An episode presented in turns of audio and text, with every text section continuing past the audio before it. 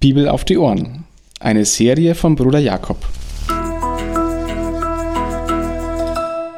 Eine Begleitung zum Bibellesen, um die Bibel, das Wort Gottes, zu entdecken und täglich besser kennenzulernen. Der Schuldspruch steht fest. Auf geht's zu Pilatus. Hier sollte die Entscheidung fallen.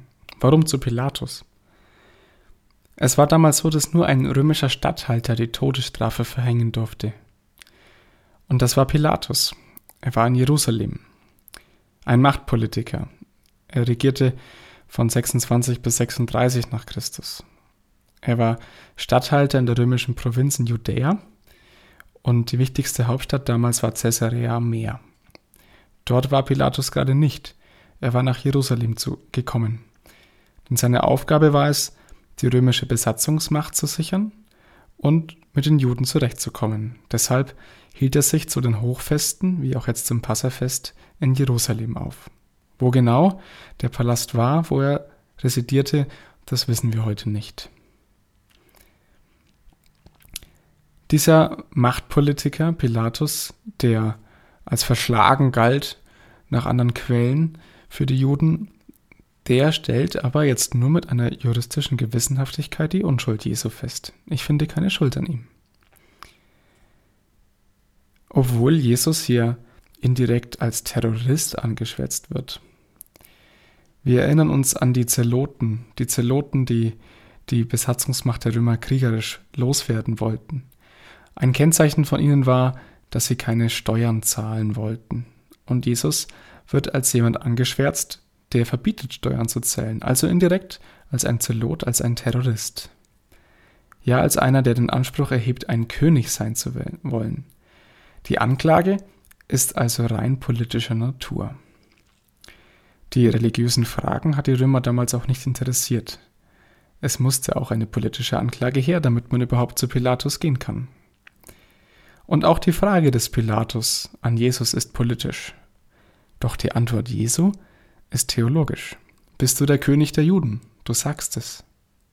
Ganz ruhig, antwortet Jesus.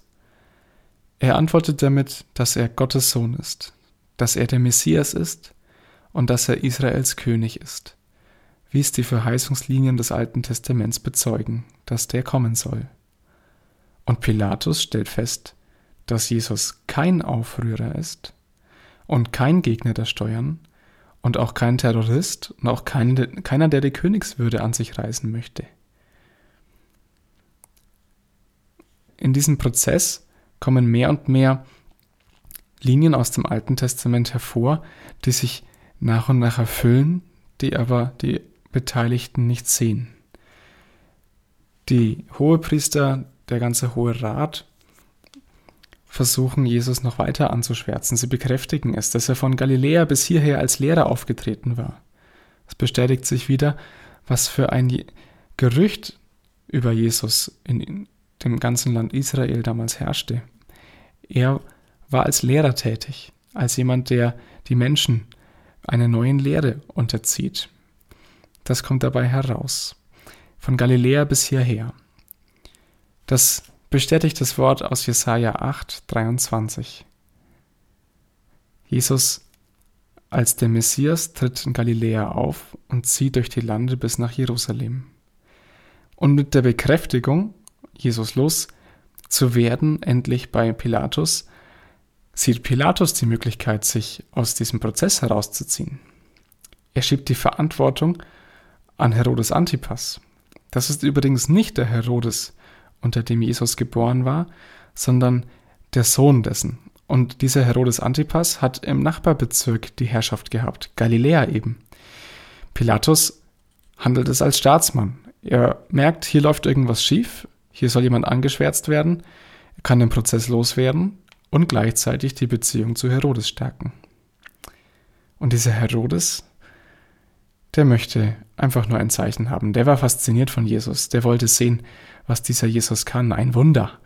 Ein Befreiungswunder, ein Heilungswunder, was auch immer. Aber Jesus lässt sich auf so etwas nicht ein. Die Frage von Pilatus hat er beantwortet. Aber die Gier nach Wunder, dazu schweigt er.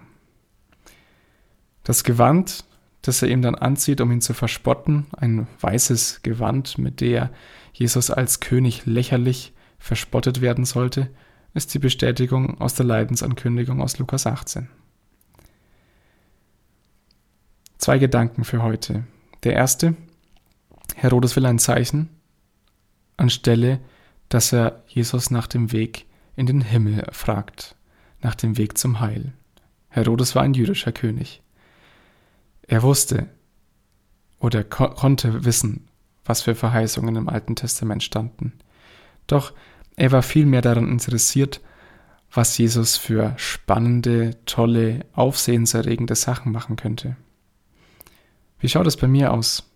Will ich einen aufsehenserregenden, tollen, spektakulären Glauben haben? Oder gehen meine Fragen eher dorthin, die auch Jesus bewegt haben? Will ich den Weg zum Heil wissen, den Weg zum Himmel erfragen? Und der zweite Gedanke, je tiefer man diese Verheißungen des Alten Testaments nach und nach liest, die Querbezüge auch in der Bibel versteht und mal nachschlägt, desto mehr stellt man fest, dass alles zusammenpasst, dass Jesus wirklich der Verheißene ist, dass die Propheten ein Stück weit verstanden hatten, ein Stück weit gesehen hatten, aber nicht die komplette Offenbarung. In Jesus erfüllt sich es, sogar auf dem Weg des Leidens, wo wir nicht Jesus als den Herrn sehen, der allen anderen sagt, was sie getan, zu tun und zu lassen haben, und sie schweigen, sondern wo er antwortet, wo er dann geschlagen und ausgepeitscht wird. Auch in diesem erfüllt sich das, was Gott wollte.